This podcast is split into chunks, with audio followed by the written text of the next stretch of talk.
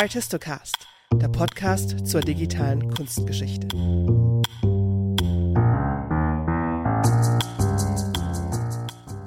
Die eine Geschichte der digitalen Kunstgeschichte lässt sich nicht schreiben. Nur so gut wissen wir als GeisteswissenschaftlerInnen um das Problem der Geschichtsschreibung. Dabei steht die Frage im Raum, wann das mit der digitalen Kunstgeschichte überhaupt angefangen hat. Gibt es für das Fach auch einen schicken Gründungsmythos wie in den Digital Humanities? Da erzählt man sich nämlich gerne von diesem findigen Jesuitenpater Roberto Busa, der ab 1949 mit Hilfe eines großen Tech-Unternehmens, IBM, und einem ganzen Stapel Lochkarten eine erste Korpusanalyse im Werk von Thomas von Aquin angegangen ist. Und wie sieht es in der Kunstgeschichte aus? Es gibt noch nicht viel Forschungsliteratur über die Geschichte der digitalen Kunstgeschichte. Margarete Pratschke ist bislang die einzige, die einen strukturierten Blick in die Vergangenheit geworfen hat. In ihrem Aufsatz Wie Erwin Panofsky die Digital Humanities erfand von 2016 setzt sie den ersten großen öffentlichen Auftritt der digitalen Kunstgeschichte auf dem Parkett der Forschung auf das Jahr 1968 bei der im April 1968 vom Metropolitan Museum of Art und der IBM Corporation veranstalteten Konferenz mit dem Titel Computers and Their Potential Application in Museum wurde der Computer zu Demonstrationszwecken noch auf Rollen in die ehrwürdigen Hallen geschoben. Themen und Vorträge klingen aber immer noch aktuell. Es wurde über Dokumentation und Speicherung von Informationen gesprochen, Datenarchivierung im Großen und Ganzen, es wurden Vorschläge gemacht für eine leichtere Inventarisierung mit Hilfe des Computers. Solche Einsatzszenarien lösten im Nachhinein auch keine Kritik aus. Vor 80 Jahren war man sich schon klar, dass die Computer einem die Arbeit erleichtern könnten. In den anderen 20 Vorträgen ging es auch um stilistische Analyse mit dem Computer, um visuelle Anwendungen, computergestützte Netzwerke und um neue Ansätze für die Museumspädagogik. Viele dieser Themen sind auch heute noch aktuell und werden von der digitalen Kunstgeschichte bedient. Gegenwind gab es auch. Vor allem bei Themen, die sich mit quantitativen Analysen der kunst- und kulturgeschichtlichen Objekte befasst haben. Da wurden die Gegenstimmen laut. Thomas Hoving, dem damaligen Direktor des Metropolitan Museum, wurde Barbarei vorgeworfen und Verrat an den Kunstwerken. 1968 also knapp 20 Jahre nach der Zusammenarbeit von Busa und IBM, finden wir hier einen ersten Moment in der Geschichte, in dem sich auch die Kunstgeschichte prominent mit dem Einsatz des Computers befasst hat. KunsthistorikerInnen und InformatikerInnen haben miteinander bei der Konferenz Ideen ausgetauscht, Entwicklungen debattiert und Zukunftsszenarien gezeichnet, die, und das wissen wir jetzt mit dem Blick auf die Geschichte, keinesfalls utopisch gewesen sind, zumindest nicht so utopisch, wie sie für die damaligen zeitgenössischen Ohren geklungen haben möchten, und barbarisch war da auch nichts. Doch wie sieht es mit der digitalen Kunstgeschichte in Deutschland aus? Ich habe mir heute einen Gast eingeladen, der in den letzten 30, 40 Jahren die Entwicklungen beobachtet und auch mitgestaltet hat. Hubertus Kohle, heute Professor am Institut für Kunstgeschichte an der Ludwig-Maximilians-Universität München, hat seit den 1990ern aktuelle Entwicklungen im Einsatz des Computers in der Kunstgeschichte kommentiert und auch manchmal pointiert kritisiert. Ich blicke mit ihm zurück auf die letzten Jahre digitale Kunstgeschichte in Deutschland. Herr Kohle, schön, dass Sie die Zeit gefunden haben, heute uns einen Einblick in die Geschichte der digitalen Kunstgeschichte zu geben. Ich habe ein bisschen in Ihren Publikationen rumgewühlt und gesehen, dass Sie schon 1996 einen Aufsatz geschrieben haben, der hatte noch den Titel EDV in der Kunstgeschichte. Können Sie sich noch an Ihren ersten Computer in der Forschung erinnern? Äh, mein erster Computer, den habe ich gekauft in den Mitte der 80er Jahre, um damit meine Dissertation zu schreiben. Das meinen Sie wahrscheinlich gerade nicht, wenn Sie die Forschung adressieren, obwohl Dissertation natürlich Forschung ist. Das war ein, äh, ein Gerät mit zwei Diskettenlaufwerken und ich habe damals gesagt, nee, warum soll ich denn eine Festplatte kaufen, die damals übrigens 2000 Mark kostete für 20 Megabyte. Warum soll ich mir so ein Ding kaufen, wenn ein Buch noch nicht mal ein Megabyte ist und ich ja doch sicherlich keine 20 Bücher in meinem Leben schreiben werde, brauche ich ja keine Festplatte. Ähm, ich muss allerdings auf der anderen Seite auch gestehen, ich bin äh, auf der Programmierebene mit dem, mit dem Computer nie wirklich warm geworden. Das heißt, ich kann überhaupt nicht programmieren, was ich inzwischen bedauere. Meine Assistentin versucht mich immer dazu zu bringen, das noch zu lernen, aber ich glaube, man darf sich auch nicht verzetteln. Ich habe genug anderes zu tun.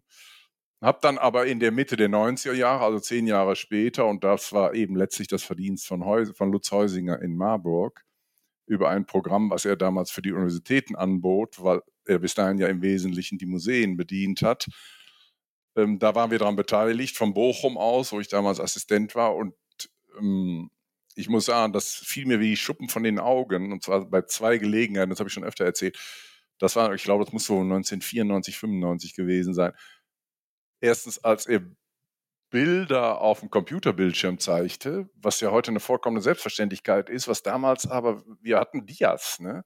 Wir mhm. kannten Bilder aus dem Museum und vom Dia. Und als ich das auf dem Bildschirm gesehen habe, mit relativ guter Auflösung schon, habe ich gedacht, das kann doch wohl nicht wahr sein. Was wird da noch alles passieren? Und eben, er machte eine Internetrecherche in der damals vorherrschenden BHA vom Getty, eine, eine bibliografische Recherche und da erschienen diese ganzen Angaben auf dem mhm. Schirm. Mhm. Und da war ich doch total fasziniert und habe dann, äh, das ist wahrscheinlich auch strategisch bedingt, ähm, ich habe gedacht, Junge, hm, die Kunstgeschichte, die du betreibst, ist jetzt vielleicht nicht unbedingt cutting edge und das sage ich jetzt nicht für Phishing for Compliments. Du musst irgendwie zusehen, dass du Dinge machst, die zukunftsfähig sind. Mhm.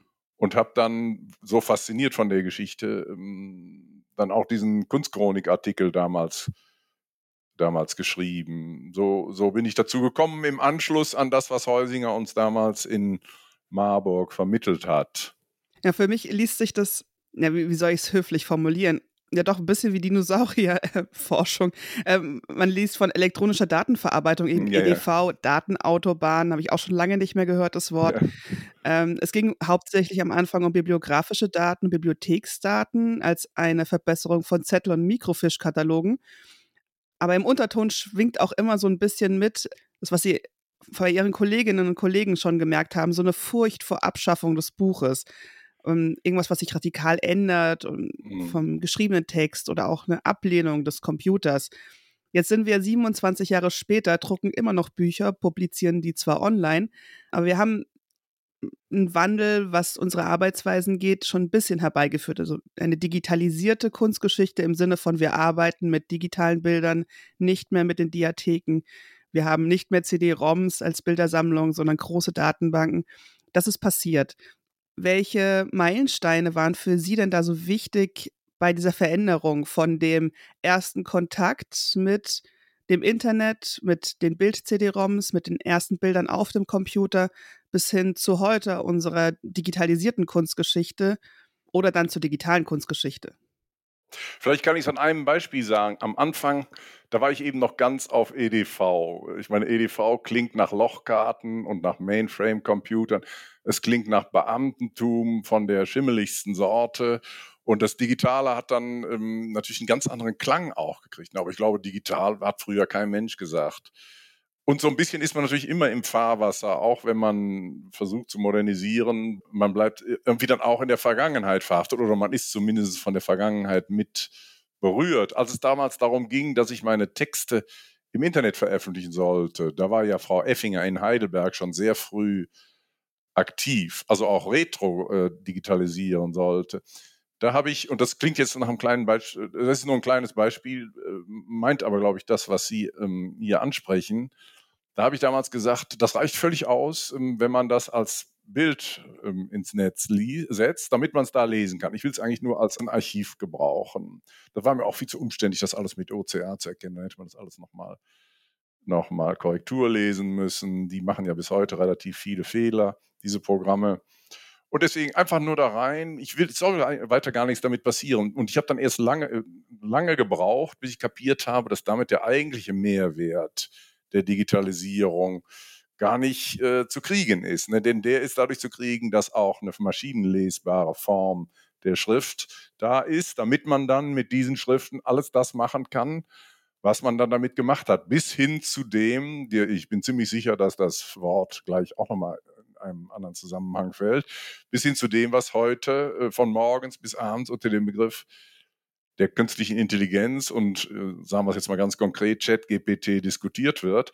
Das funktioniert natürlich nicht mit irgendwelchen ähm, Scans ähm, von Texten, sondern das funktioniert nur, wenn diese Texte auch maschinenlesbar sind. Das heißt, ich habe ziemlich lange gebraucht, bis ich kapiert habe, dass Digitalisierung nicht einfach nur eine Konservierung von etwas ist, was es vorher schon gegeben hat, sondern dass es eine neue Form der Verarbeitung ist, die ähm, Konsequenzen und äh, hat und Horizonte eröffnet, die, äh, die wir uns selbst heute wahrscheinlich noch nicht so richtig vorstellen können.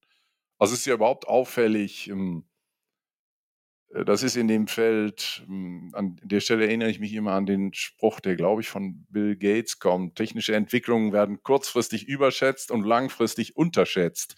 Wir sind jetzt in der Langfristphase der Digitalisierung und jetzt fällt es den Leuten, die insbesondere hier in Deutschland über Jahre nichts kapiert haben, wie Schuppen von den Augen, ähm, ich sage es jetzt mal ganz entschieden, ab, um, unter Abwandlung eines berühmten Spruchs von André Breton, die Zukunft wird digital sein oder sie wird überhaupt nicht sein. Und das wollen wir zwar nicht wahrhaben, aber ich, es wird so sein. Von mir aus auch, ich fürchte, es wird so sein. Ja, jeder, der diesen großen Chatbot, das Natural Language Processing Modell mal ausprobiert hat, mit kunsthistorischen Fragestellungen wird ja wohl gemerkt haben, dass ähm, die künstliche Intelligenz, wenn es um Kunstgeschichte geht, ganz schön dumm ist. Es liegt wahrscheinlich auch daran, dass es zu wenig Kunstgeschichte-Texte genau. computerlesbar online ja. gibt, oder? Ja. Na gut, also da sind die Erfahrungen unterschiedlich. Wenn Sie amerikanische, ich, ich schreibe gerade ein Buch ähm, über Kunst und Ökologie, da soll es ein Kapitel über USA geben. Da habe ich mir jetzt mal ähm, von, von, von ChatGPT äh, ein paar Sachen über Thomas Cole zum Beispiel ähm, aufschreiben lassen. Ähm, so schlecht war das nicht, muss ich sagen. Aber Sie haben völlig recht. Die Kunstgeschichte, überhaupt die Geisteswissenschaften ähm, haben viel zu wenig im Internet, um die äh, KI entsprechend zu trainieren. Das sieht man auch an den Wikipedia-Artikeln. Die sind ja manchmal grott, in der Kunstgeschichte grottenschlecht. Also in den Naturwissenschaften ist das häufig State of the Art, also auf wissenschaftlichem Niveau State of the Art. Und bei uns ist es ähm, also ein Dödel hat da seine Begeisterung über einen berühmten Maler verbreitet in der mhm. Wikipedia.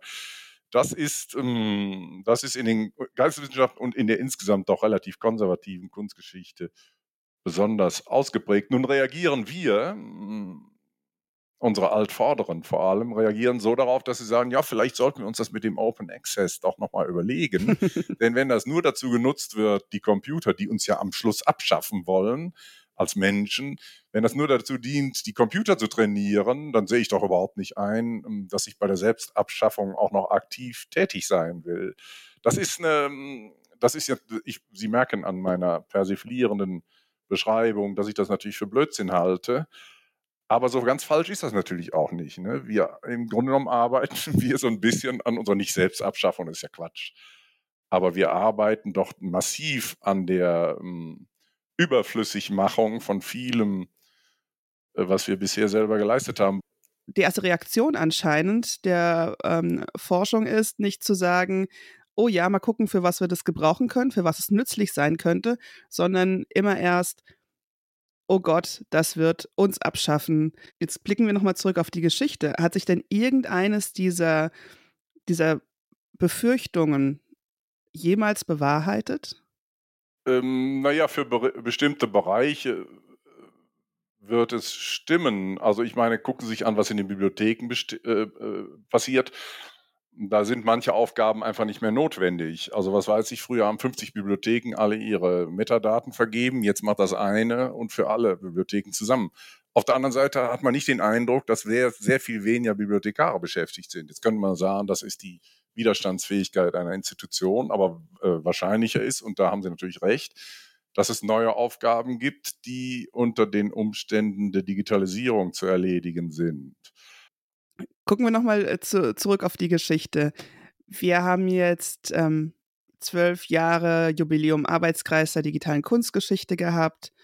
Das Internet ist jetzt auch irgendwie 35 Jahre alt. Gab es denn in Deutschland Meilensteine, die einen merken haben lassen, ah, okay, digitale Kunstgeschichte ist ein Ding. Also unabhängig von der Digitalisierung der Bibliotheken, der Archive. Also für Deutschland würde ich meinen, dass da natürlich unbedingt Lutz Heusinger in Marburg angesprochen werden muss, der das mit der Digitalisierung ja eigentlich schon seit den späten 70er Jahren macht.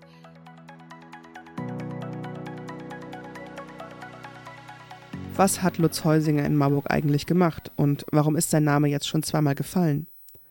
Er leitete seit 1975 das Bildarchiv Foto Marburg und führte für die fachgerechte Erfassung der Bestände, wir sprechen hier immerhin von zwei Millionen Bildern, das Regelwerk zur EDV-gestützten Dokumentation von Kunst und Architektur ein. Das, so der Name, Marburger Informations-, Dokumentations-, Administrationssystem, kurz MIDAS, und das Datenbanksystem HIDA. Was hat Lutz Heusinger denn jetzt genau gemacht? Also wie sah digitale Kunstgeschichte in den 70er, 80er Jahren in der Praxis aus?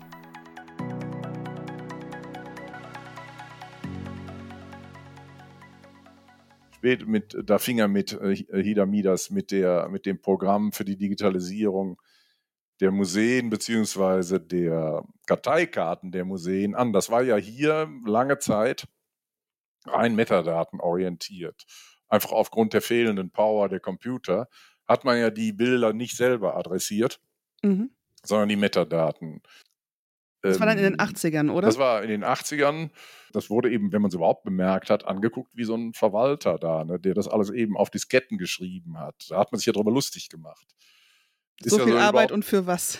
und das, ja, für was? Wobei man sagen muss, das gehört da so ein bisschen mit zu der Kritik dazu. Es ist, er versteht sich als ein Archiv, und weniger als ein Ort, der auch benutzt werden soll. Also ich glaube nicht, dass so schrecklich viel ähm, ähm, an Interaktivität da stattfindet. Und da glaube ich, könnte man noch sehr viel mehr machen. Also es wurde praktisch, die, die Metadaten dieser Karteikarten wurden auf Disketten gebracht. Mhm. Es gab, dieses, gab, dann dieses Metadatenschema, ähm, HIDAS MIDAS. Ja. Wenn ich das benutzen hätte wollen in der damaligen Zeit, dann hätte ich nach Marburg fahren müssen und dort am einem Computer mich durch 150 Disketten durchzuklicken? Äh, nee, nee, so, das, äh, die, die haben das ja so gemacht, dass sie die Disketten sich von den Museen haben schicken lassen. Das ging damals auch nicht anders. Ne? Mhm. Online gab es nicht in der Form. Dann die, die Museen haben das, das war das Museumsprogramm. Die haben die Sachen bei sich aufgenommen, auf die Diskette geschrieben und diese Disketten haben sie dann per Post, also per Snail Mail, an, nach Marburg geschickt, wo sie dann in eine Datenbank zusammengefasst wurden, die dann Stück für Stück gewachsen ist. Wir machen uns da heute darüber lustig, aber das war natürlich damals eine gewaltige Leistung, muss mhm. man einfach sagen. Das war eine irre Leistung, die wahrscheinlich über vieles von dem hinausgeht, was da heute produziert wird, hm, weil wir natürlich über ganz andere Mittel verfügen.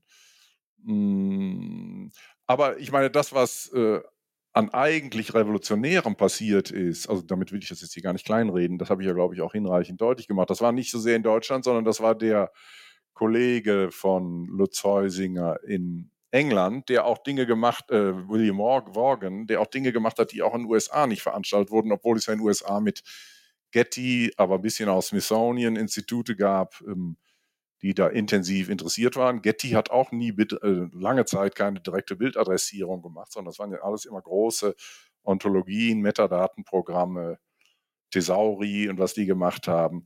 Aber Worgen hat eben sehr früh gleichzeitig mit Heusinger, politisch übrigens interessant, das sind häufig Linke gewesen. Ich glaube, mhm. die Linke äh, hat eine große Hoffnung auf die revolutionäre Kraft des Computers gesetzt. Worgen war genauso marxistisch inspiriert, was heißt war, der lebt noch, wie das Heusinger gewesen ist. Und der fing schon, ähm, das muss man sich mal vorstellen, der fing mit ähm, direkter Bildadressierung an und versuchte mhm. Bildähnlichkeiten zu bestimmen. Technisch glaube ich ähm, nicht, äh, also auch mathematisch nicht korrekt, aber das spielt hier überhaupt keine Rolle. Der hat das auf jeden Fall gemacht, ist dann aber letztlich daran gescheitert, dass er sagte, also rein praktisch, ich hatte einfach zu wenig digitalisierte Bilder. Das muss man sich auch mal vorstellen. In den 80er, 90er Jahren mhm das ist ja auch der, der eine eigene Zeitschrift gegründet hat, Computer and the History of the Arts. Äh, alles auch schon 80er Jahre. Der hatte einfach zu wenig Bilder, der brauchte Massendaten, um sein System auszuprobieren. Das gab es nicht. Mhm. Die Festplatten, dann hätten wir 5000 Festplatten kaufen müssen, um 20.000 Bilder zu speichern. Das ging nicht. Aber das finde ich eben, das sind immer die beiden Sachen, die ich, in, die ich erwähne, wenn man mich fragt nach der Entstehung. Das geschieht nicht ganz zehn Jahre nach der Präsentation des Großrechners im Metropolitan Museum und kurz nach der Expansion IBMs auf den europäischen Kunstmarkt. Margarete Pratschke hat in ihrem Aufsatz Geschichte und Kritik der digitalen Kunst und Bildgeschichte die einzelnen Entwicklungsschritte in den 1970ern und 80ern aufgearbeitet. In der Geschichte der digitalen Kunstgeschichte taucht Lutz Heusinger im Rahmen einer hitzig geführten Debatte der frühen 1980er Jahren auf. Auf dem Internationalen Kunsthistorikerkongress in Wien 1983 stellte er acht Thesen zur Kunstgeschichte und EDV vor. Zeitgleich engagierte sich die kürzlich gegründete Getty Foundation, ähnlich wie IBM, um die Etablierung und Weiterentwicklung einer computerisierten Kunstgeschichte. Hier ist vor allem Edmund Bowles zu nennen. Der Panofsky-Schüler war zuständig für die Humanities Libraries Museums bei IBM und gestaltete den Austausch zwischen Fachcommunity und Technologie. Die enge Verbindung von amerikanischen Firmen und Stiftungen mit der Forschung blieb nicht unkommentiert, ebenso wenig wie Lutz Heusingers acht Thesen. Gerade von Seiten der Studierendenschaft gab es Gegenwind. Hier ist vor allem als Ereignis der Kunsthistorische Studierendenkongress des Ulmer Vereins im November 1985 in Hamburg zu nennen. Es wurde hier, und das kann man den Protokollen entnehmen, von einer drohenden Kommerzialisierung und Monopolisierung von kunsthistorischen Daten gewarnt. In diesen Gründungsjahrzehnten der digitalen Kunstgeschichte sieht Bratschke einen historischen Moment, in dem spezifische Faktoren von Disziplin und Methodengeschichte mit Wissenschafts- und Wirtschaftspolitik zusammenspielen. Zwischen den neuen Ansätzen und der zeitgleichen analogen Kunstgeschichte klaffte ein Riesengraben. Während man auf der einen Seite analytische, dekontextualisierte Ansätze verfolgt hat, also bei Datenbankkatalogisierungen, Indexierungen, Klassifikationen, forcierte man in der Kunstgeschichte den Wandel hin zu einer sozialhistorischen, kontextualisierten Perspektive. Da kommt man nicht zusammen.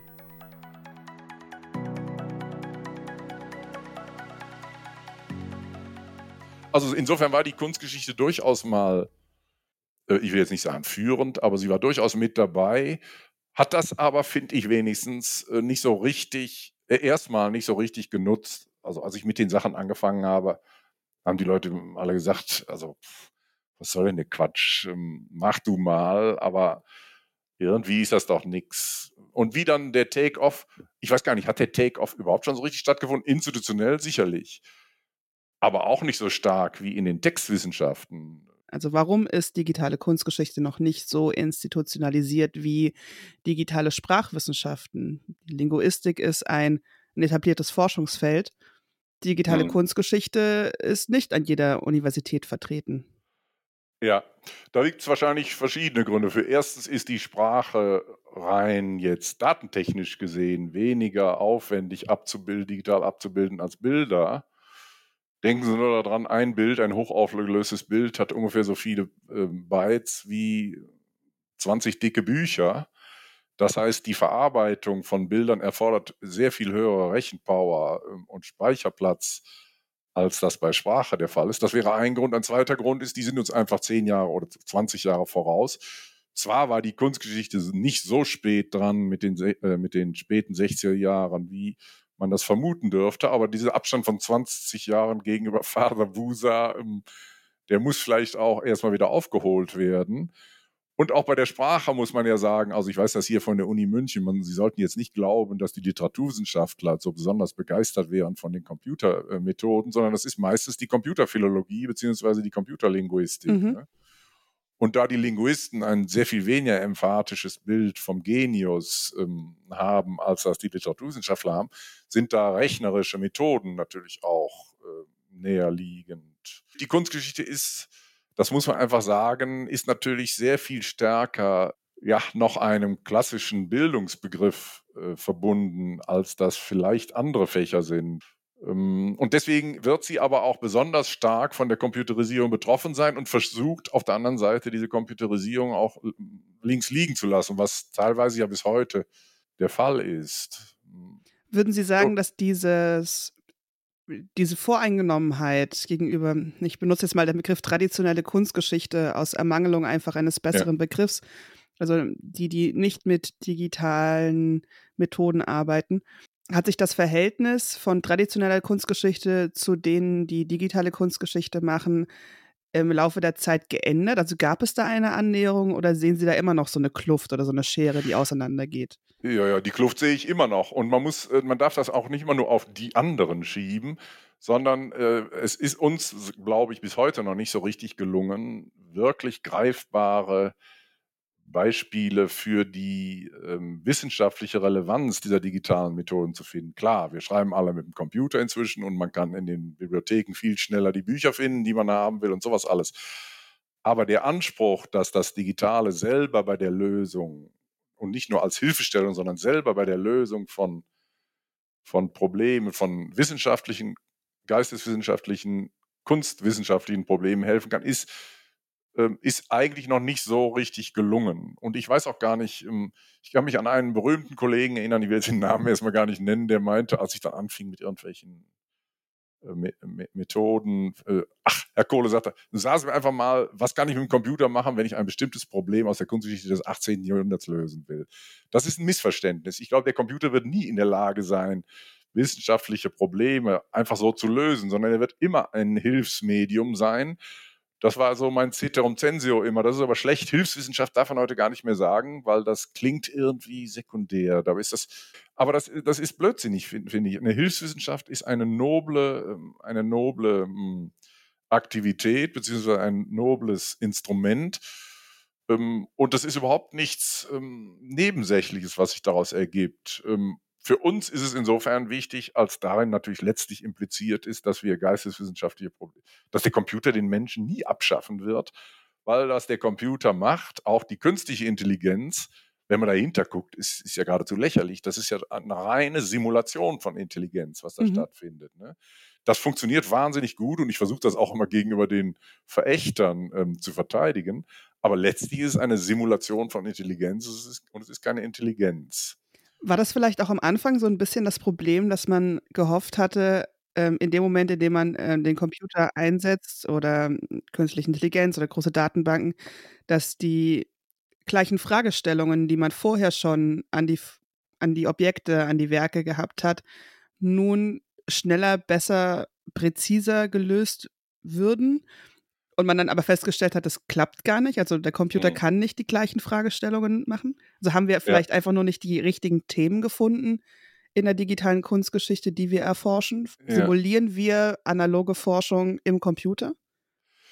Ja, das, äh, da ist sicherlich was dran. Und ich würde mich auch als jemanden bezeichnen, der das gar nicht weiter schlimm hält. Ähm, ich kann mich erinnern, wie meine Habilitationsmutter Monika Steinhauser mal gesagt hat, Herr Kohle, Sie müssen methodisch avanciert sein und technologisch konservativ. Da habe ich immer gedacht, Frau Steinhauser, Mensch, bei mir ist es genau andersrum. Ich bin methodisch eher konservativ und technologisch avanciert. Hab dann aber gleich, bin dann immer dabei rot geworden, weil ich gedacht habe, nee, das kann es ja eigentlich nicht sein. Ne? Aber es, es, ist wohl so. Ja. Also stellen wir die falschen Fragen an die Geräte? Ich versuche das mal über einen kleinen Umweg zu machen, ähm, der ähm, insbesondere mit einigen Namen aus der Medienwissenschaft verbunden ist. Es gab ja den alten, äh, oder es wurde ein Kontrast eingeführt von digitaler und digitalisierter Kunstgeschichte. Ähm, das, dafür ist insbesondere, wäre da der Name Klaus Bias zu nennen. Der darauf immer hingewiesen hat, dass das, was wir machen, im Wesentlichen eine digitalisierte Kunstgeschichte ist, dass wir aber eigentlich zu einer digitalen Kunstgeschichte kommen müssten. Da finde ich, hat er grundsätzlich recht. Allerdings ist seine Ambition dabei und sein, seine, sein Glaube, dass eine digitale Kunstgeschichte auch mit allen äh, oder doch mit vielen traditionellen methodischen Vorgaben brechen würde oder auch mit Vorgaben brechen würde, die ganz tief verwurzelt sind in einer historisch, historistischen Kultur. Denn er meint, dass ähm, die Sprache, also die menschliche Sprache, dem Material einen, ein, ein, ein Schema vorgibt, was, wenn man erstmal mit dem Computer daran geht, und zwar mit einem freigelassenen Computer, nicht mit einem Computer, der immer nur den Fragestellungen dient, die man selber hat. Wenn man also den Computer sozusagen von alleine lässt, ähm, dann meint er, würden sich ganz andere äh, Organisationsschemata für die Visualität und die bildende Kunst ergeben, als wir das bisher immer haben. Das heißt, das historische Paradigma, was wir haben, würde dann aufgelöst und sich durch ganz andere Paradigmen äh, substituieren lassen. Da bin ich immer so ein bisschen, erstens ähm, glaube ich nicht, dass, also sagen wir mal so, ich bin mit der his historistischen äh, Wissenschaft, mhm. Kurzgeschichte, ich habe eben schon davon gesprochen, dass mein methodische Ansatz ein relativ konservativer ist, bin ich so weit verwoben, dass ich ähm, da mich auch nicht selber abschaffen möchte. Und vor allen Dingen glaube ich auch, dass man diese Zeitschiene, also Chronologie und Historizität, durchaus auch auf der, auf der digitalen Ebene wiederfinden kann. Beziehungsweise, dass ähm, eine solche Form von Historizität auch im Digitalen sich durchaus finden lässt. Das heißt aber nicht, dass ich nicht auch offen bin für andere Gliederungsschemata. Ich frage mich allerdings, was für ein Mehrwert dann noch dabei rauskommt, wenn das Ganze sozusagen nur noch, ähm, also ich weiß nicht, ob zum Beispiel die Differenziertheit der Kategorisierung, die wir in unserer bisherigen Wissenschaft in den letzten 200 Jahren erreicht haben, in, in irgendeiner Form im digitalen sozusagen in der hohen Komplexität neu äh, organisiert werden kann. Mhm beobachten Sie dann auch nicht, dass es ähm, eine Veränderung der Methoden im Fach Kunstgeschichte gibt durch digitale Methoden oder auch durch das Entstehen der Digital Humanities? Ja. Naja, oder gut. Gibt es da ähm, schon eine Veränderung? Sagen wir mal so, äh, es könnte eine geben, ich sehe sie in der Praxis aber noch viel zu selten. Also mh, hm, zum Beispiel statistische Fragestellungen, mh, hm, rechnerische Fragestellungen, die mit Einflussverhältnissen mit äh, Relationen zwischen Künstlern zu tun haben, die mit, mit gesamten Bildkulturen zusammen, also alles, was mit Statistik zu tun hat, alles, was mit statistischen Fragestellungen zu tun hat, ist de jetzt denkbar, wird aber noch wenig praktiziert. Das heißt, das hängt zum Teil damit zusammen, dass uns diese rechnerischen Fragestellungen als qualitativer Wissenschaft, wir machen ja immer den Unterschied zwischen Qualität und Quantität. Ich finde diesen Widerspruch viel zu ausgeprägt. Also ich glaube nicht, dass der Widerspruch so groß ist, wie man immer so tut. Hm, wir neigen dazu, solche rechnerischen Fragestellungen nicht ernst zu nehmen, weil wir darin den Kern unserer Geisteswissenschaft für, für äh, missachtet halten. Also das, mhm. das muss man sich auch klar machen, dass die Humanities natürlich stark auch von diesem äh, hermeneutischen äh, Kern leben, ähm, das alte Paradigma verstehen gegen erklären und was da immer so ins Feld geführt wird und dass da mit einem gewissen Recht, ähm, da sehe ich auch noch nicht so richtig klar, mit einem gewissen Recht äh, auch eine Gefahr gesehen wird, dass wir mit solchen algorithmischen Methoden den innersten Kern unserer Wissenschaft aufgeben. Und da ähm, würde ich auch gar nicht wagen, dem jetzt erstmal so zu widersprechen. Ich würde auf der anderen Seite rein pragmatisch aber sagen, hm, bestimmte Dinge kann man einfach gar nicht vermeiden. Also wer sich jetzt hinstellt und glaubt, die Zukunft der Kunstgeschichte in einer Vermeidung alles algorithmischen, alles computerbasierten zu sehen, der ist zwar ein Heros äh, seines, ähm, seines Faches, aber vielleicht verrät er es auch. Es ist eigentlich immer mein Prinzip gewesen, ähm, was ich nicht verhindern kann, muss ich betreiben. Mhm und sich da so bockig auf die Hinterbeine zu stellen, führt letztlich nur dazu, äh, dass man abgeschafft wird. Ne? Das interessiert dann keinen mehr. Das stellt man, äh, das Beispiel, was ich da immer bringe, 100 Jahre vorher, nun stellen Sie sich mal vor, was passiert wäre, wenn man im späten 19. Jahrhundert gesagt hätte, und es gab ja viele, die dagegen waren, dass wir das Diapositiv nicht haben wollen, mhm. sondern wir machen weiter mit unseren grafischen Reproduktionen. Da sprach auch vieles für, weil das Dia ja wahnsinnig viel vom Original weggenommen hat. Aber das muss man sich mal vor klar machen. Was wäre dann aus der Kunstgeschichte geworden, wenn wir weiter mit den Reproduktionen gearbeitet hätten? Meine Vermutung wäre, sie wäre noch stärker in der, in der Ecke der Randwissenschaften gelandet, als das, als das jetzt schon der Fall ist, wobei man das ja gar nicht mehr sagen kann. Kunstgeschichte ist überhaupt kein Orchideenfach mehr. Wenn man sich die Zahlen unserer Studierenden anguckt, dann geht das teilweise weit auch über literaturwissenschaftliche Fächer hinaus.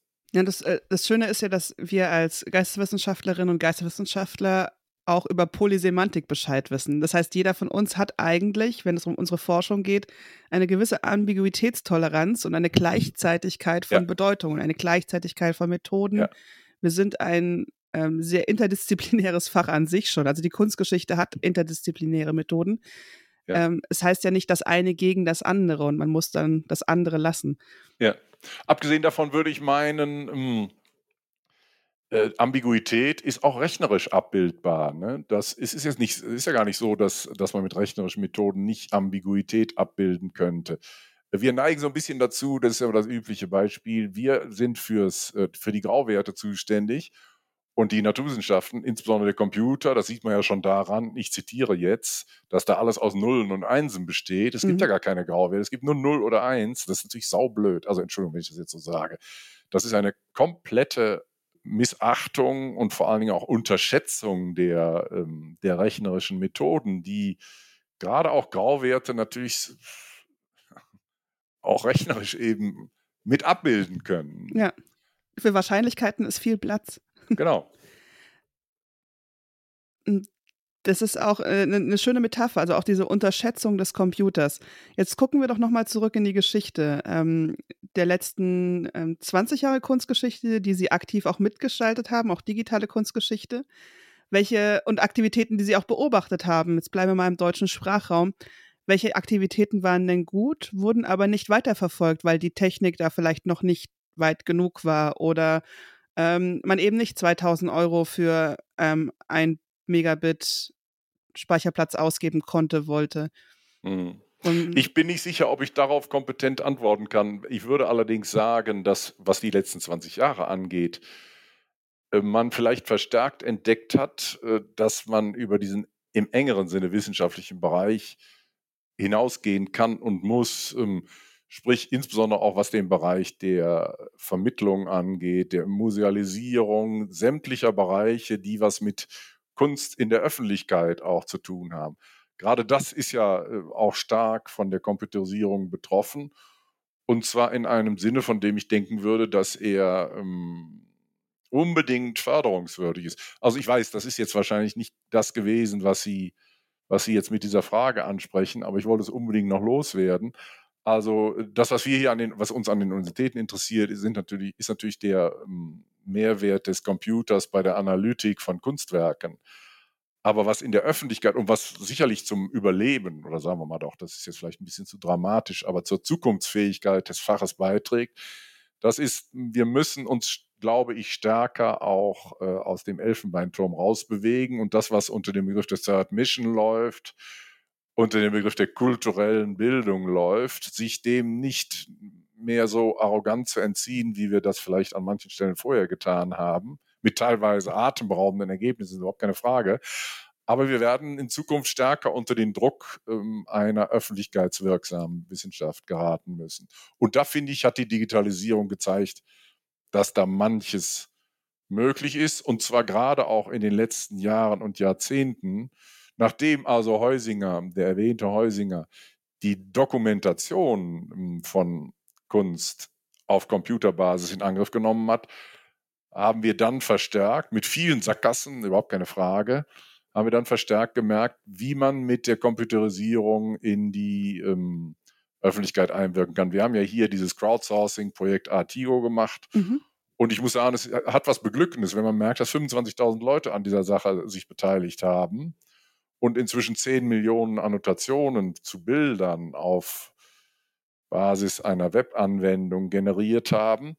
Und das, ja, wie soll man sagen, das verschafft einem doch den Eindruck, dass die, die, Inhalte unseres Faches vielleicht auch für eine breitere Öffentlichkeit durchaus relevant sind und dass sie, und das ist natürlich der entscheidende Unterschied, hm, nicht mehr nur hm, vermittelt werden, wie das in klassischen bildungsvermittelnden Angeboten der Fall ist. Also was weiß ich, vorne steht der Präzeptor Juventutis, hm, der einer staunenden Öffentlichkeit erzählt, was es denn mit der Kunst so auf sich hat, sondern dass das Ganze partizipativ und kollaborativ läuft, dass also der bisherige rein passiv Aufnehmende auch zum Aktiven ähm, wird. Und das finde ich ist bei diesen ganzen Angeboten das, was unbedingt weiterverfolgt werden müsste, also gerade auch in diesem digitalen Bereich. Da gibt es viele schöne Dinge, manche finde ich gehen dann auch wieder mh, hm, zu sehr in traditionelle Bahnen.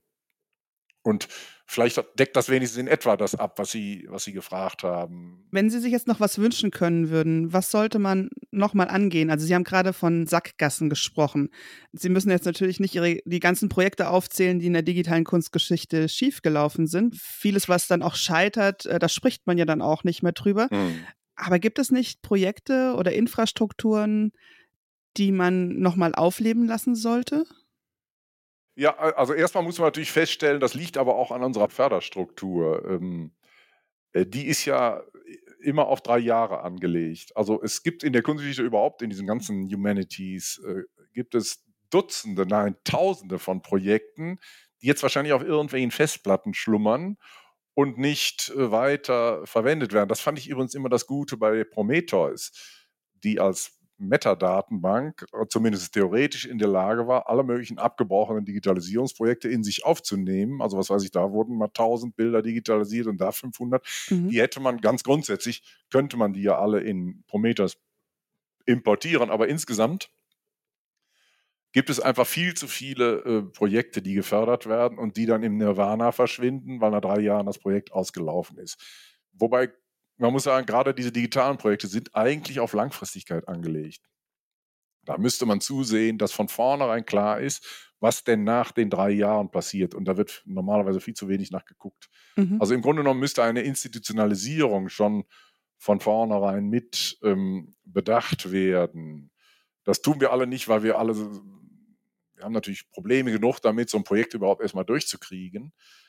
Aber wie man es ähm, dann später institutionalisiert, und ich äh, will nicht behaupten, dass wir das immer richtig gemacht hätten, das wird normalerweise nicht mit bedacht. Deswegen sind solche Strukturen wie NFDI natürlich wichtig, die hoffentlich, wenn ich es richtig verstehe, irgendwann auch mal eine Langfristverfügbarmachung von wenigstens wichtigen Tools in diesem Bereich ermöglichen. Und wenn ich jetzt über die Frage noch ein bisschen hinausgehen darf, ähm, was für das Fach Kunstgeschichte, glaube ich, wichtig wäre. Was keine Institution hinter sich hat, ist im Grunde genommen tot.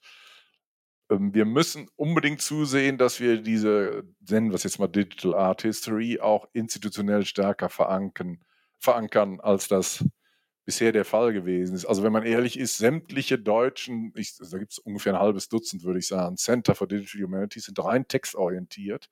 Es gibt jetzt eine Professur, soweit ich das sehe. Das ist Peter Bell in Marburg, der in erster Linie visuell orientiert ist. Dann haben wir hier Herrn Ommer, hm, das ist aber sehr viel stärker aus der Informatik bestimmt. Aber ähm, in Augsburg wird gerade so ein Lehrstuhl gegründet und ich glaube auch in Erlangen ähm, ist einiges im Busche. Aber insgesamt müssen wir aufpassen, da ist die Kunstgeschichte immer äh, politisch nicht sonderlich äh, geschickt gewesen. Wir müssen aufpassen, dass wir stärker unsere Interessen auch in Professuren an den Universitäten ähm, verorten. Und wenn man über die Universitäten hinausgeht, ähm, gilt das natürlich auch für die verschiedenen Bildungsinstitutionen, also insbesondere das Museum. Im Museum ist es auch heute noch so, wenn es nicht gerade über Projekte läuft, das hängt natürlich auch damit zusammen, dass die zum großen Teil unterfinanziert sind, Klammer auf, vielleicht hängt es aber auch damit zusammen, dass bei uns die Politiker immer äh, es toll finden, wenn sie mal wieder ein neues Museum gründen, sodass wir inzwischen 7000 haben. Und ich mhm. denke, dass das vielleicht ein bisschen viel ist, aber ich weiß, dass ich mich da auf dünnem Eis bewege. Auch in den Museen werden bis heute diese, diese Digitalisierungsaufgaben besonders gerne irgendwelchen Praktikanten oder Volontären zugeschustert. ProjektmitarbeiterInnen. Und das ist natürlich keine richtige Institutionalisierung. Also man das jetzt mit dem Metropolitan Museum zu vergleichen, ist unfair, weil die natürlich ganz andere Finanzmittel haben. Aber am Metropolitan gab es zwischendurch mal 70 Mitarbeiter alleine in der digitalen Abteilung. Klar, jetzt sagen die deutschen Museumsleute immer, ja, aber ist ja klar, die haben ja viel mehr Geld als wir. Aber trotzdem, das ist nicht nur, dass man darf auch nicht immer nur alles aufs Geld schieben. Teilweise liegt es daran, dass die Aufgabe vielleicht nicht ernst genug genommen wird. Und ich hoffe, dass in allen Bildungsinstitutionen, von der Uni über das Museum bis in, was weiß ich wo, in die ähm, außeruniversitäre geisteswissenschaftliche Bildung, hm, dass das stärker in Zukunft berücksichtigt wird und realisiert wird. Ja, der, der Weg von den Lochkarten über die Mikrofisch, die Disketten, über die CD-ROMs, die digitalen Bilder, bis zu den KIs. Und immer noch ist die Frage offen, wie professionalisieren oder professoralisiert man die digitale Kunstgeschichte? Ja, da würde ich erstmal sagen, das muss man über die Institutionen machen, ne? indem man die entsprechenden Professuren einrichtet.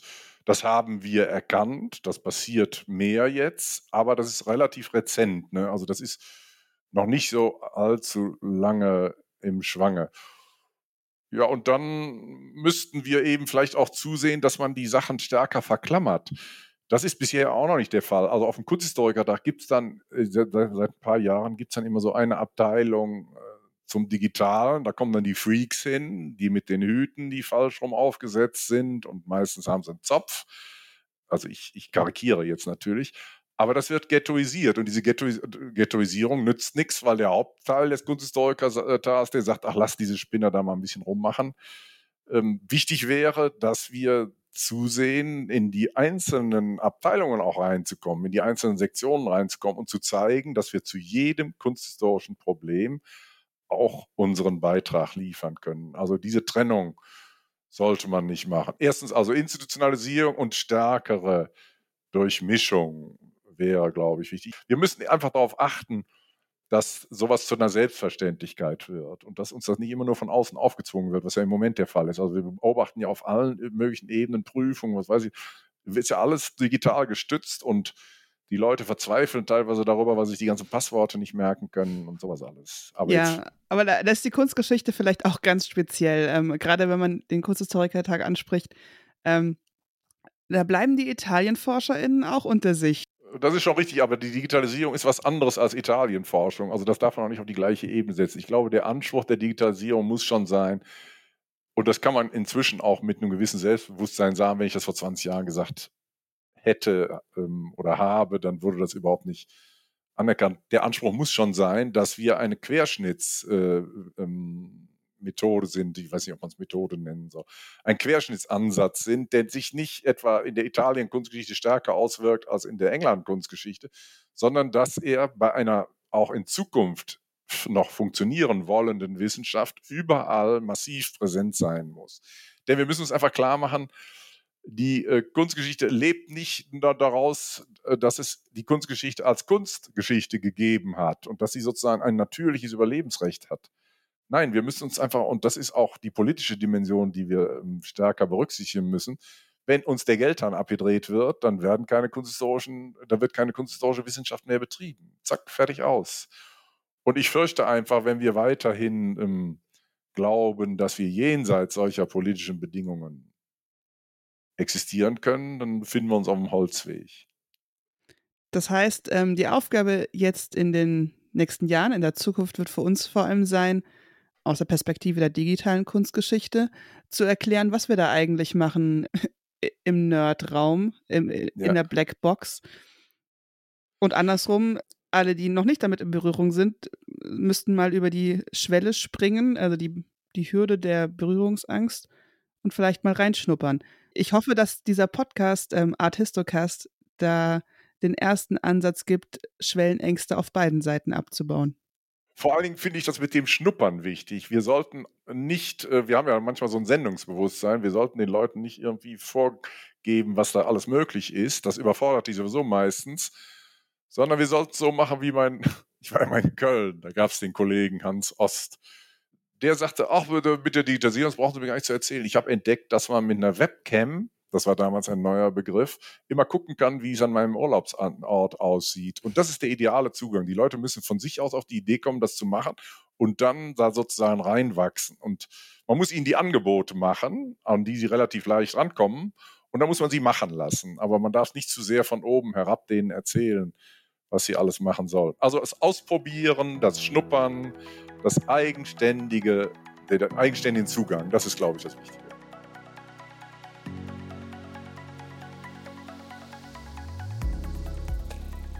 Die digitale Kunstgeschichte existiert, wenn man das so nennen mag, nun bereits seit über 50 Jahren. Sie ist gekommen, um zu bleiben. In diesen Jahren wurden zahlreiche Debatten geführt, Kämpfe ausgefochten und konstruktive Entwicklungen angestoßen. Scheinbar haben sich aber die Probleme und Herausforderungen der Digitalisierung seit den 1968er Jahren nicht groß verändert. In seinem Abschlussplädoyer zur Konferenz Computers and Their Potential Application in Museums mahnte Thomas Hoving auch davor, eben diese Herausforderungen nicht aus dem Blick zu verlieren. Er schrieb im Vorwort der Konferenzbeiträge, es wird Probleme und Anfangsschwierigkeiten geben. Eines davon ist bereits jetzt das Geld die hohen und wahrscheinlich steigenden Kosten für Wartung und Instandhaltung. Ein weiteres Problem ist der technologische Wandel und das Gespenst der Obsoleszenz. Werden alle unsere Systeme kompatibel sein? Und werden die 1970 entwickelten Systeme mit dem kompatibel sein, was das Jahr 2000 bringen wird? Können wir die Menschen für diese Aufgabe ausbilden? Und wird es jemanden geben, der qualifiziert ist, die Ergebnisse zu beurteilen? Und werden wir die Beherrschung und Intelligenz haben, uns nicht in eine verrückte, sinnlose Orgie wahlloser, pingeliger Programmierung zu stürzen? Wir müssen unerschrocken, aber realistisch sein, was die Schwierigkeiten angeht, die sicherlich auf uns zukommen werden. Es wird immer Schwierigkeiten geben, aber das ist schließlich das Salz, das dem Leben seinen Geschmack verleiht. Ich stimme Thomas Hoving dazu. Es ist klar, dass digitale Vorhaben nicht allein von Idealismus und Technikvertrauen geleitet werden können. Mit jeder technischen Weiterentwicklung müssen viele der bereits geführten Debatten wieder neu aufgerollt werden, und das ist auch gut, denn die Kunstgeschichte als Wissenschaft ist nichts Statisches. Viele dieser Debatten sind noch nicht aus den Archiven gehoben worden und eine systematische Erforschung der Geschichte der digitalen Kunstgeschichte steht noch aus. Man müsste noch viele andere Zentren und Personen nennen, die die Entwicklungen vorangetrieben haben. In den Show Notes findet ihr einen Link zu einem Blogbeitrag auf arthistoricum.net. Dort sind nicht nur die Literaturhinweise der vorher genannten Artikel eingetragen, sondern ich habe hier auch versucht, eine Chronologie der digitalen Kunstgeschichte zu erstellen. Alle sind eingeladen, diese Liste zu ergänzen und zu kommentieren. Wäre doch gelacht, wenn wir als HistorikerInnen es nicht hinbekommen würden, genug Informationen in digitalisierten Archiven und Bibliotheken zu finden. Über das Suchen und Finden werden wir auch noch sprechen. Aber das ist eine andere Folge von Artistocast, dem Podcast zur digitalen Kunstgeschichte. Diese Folge wurde von Jacqueline Klusig-Eckert produziert im Auftrag des Arbeitskreis Digitale Kunstgeschichte. Unterstützt wird sie dabei von der Redaktion der Arbeitskreismitglieder Peter Bell, Lisa Diekmann, Peggy Große, Waltraud von Pippich und Holger Simon. Finanziert wird Artistocast, der Podcast zur digitalen Kunstgeschichte von NFDI for Culture, dem Konsortium in der nationalen Forschungsdateninfrastruktur, das sich mit Forschungsdaten zu materiellen und immateriellen Kulturgütern befasst. Du hast noch eine Frage oder Anregungen? Kontaktiere uns einfach unter podcast@ digitale-kunstgeschichte.de.